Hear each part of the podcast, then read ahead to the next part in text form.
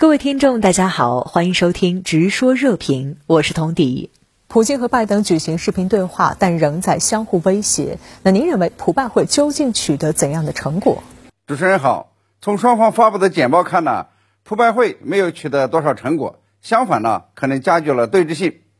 美国发布的这个普拜会简报说呀，拜登威胁普京，如果乌克兰军事冲突升级，俄罗斯呢将面临包括经济。制裁在内的严厉制裁，所谓的严厉制裁呢，可能包括金融制裁，不允许卢布兑换美元。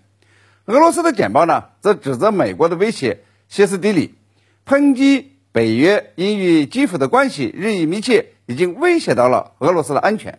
俄罗斯呢，只有得到美国的法律保证，也就是北约不会同意乌克兰成为其成员国的请求，北约国家呢，不能向。乌克兰继续出售先进武器，那么俄罗斯呢才可能谈判。可以看出呢，美国是不会做出法律保证的。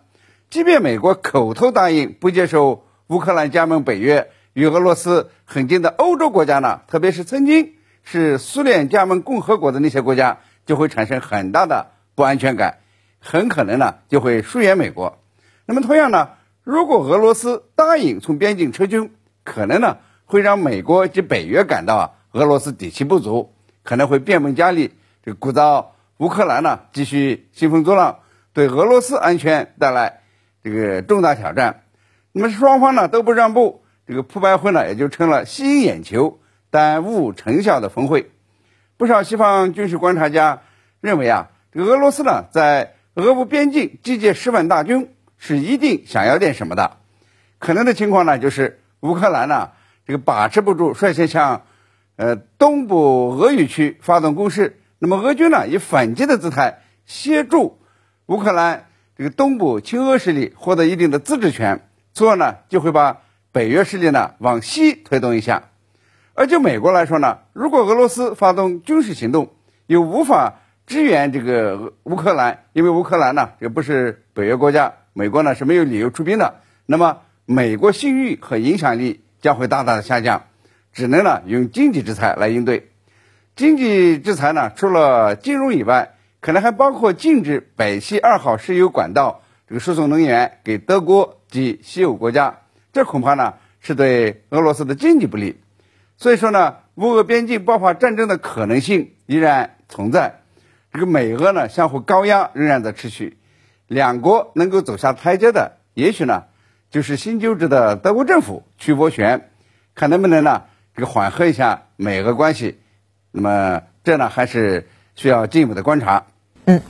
美国国务卿布林肯说，如果中国和俄罗斯武力攻击台湾或乌克兰，将会带来严重后果。那这有什么根据呢？严重后果会是什么？拜登呢分别与中俄领导人进行了视频对话，但是呢都没能够缓和双边关系，相反呢恐怕会加剧这个美俄中美紧张。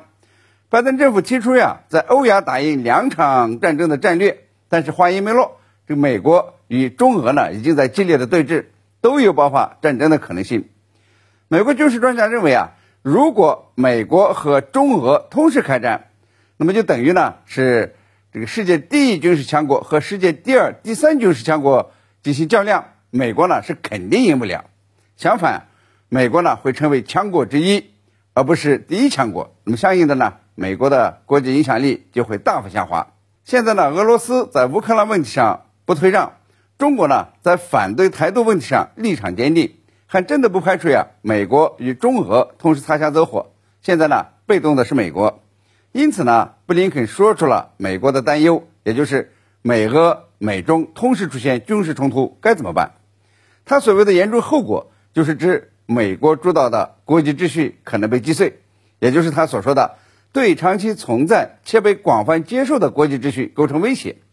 现在呢，美国面临的挑战是严峻的。即便中俄不与美国发生冲突，即便呢中俄在台湾问题和乌克兰问题上保持克制，只要美国发挥不了作用，中俄不理美国的威胁，那么美国的影响力呢也会下跌。拜登政府面临的另外一个严重后果是，因为在外交上无所作为，那么可能呢。成为明年中期选举的软肋而遭受攻击，那么很可能呢会输掉这个中期选举。现在呢，美国选民已经在抱怨，这拜登政府呢不好好的关注国内经济，偏偏呢要在外交上逞能，而且呢外交还没搞好，那么他的支持率呢也就创下了历史新低，和特朗普同期呢差不多。一届总统这个词呢曾经是给特朗普的别号，现在呢美国选民也转给了拜登，拜登政府的外交和军事鹰派人物呢很有可能把拜登推到一届总统的阴沟里。这呢也是这个美国呢与中俄对抗的严重后果之一。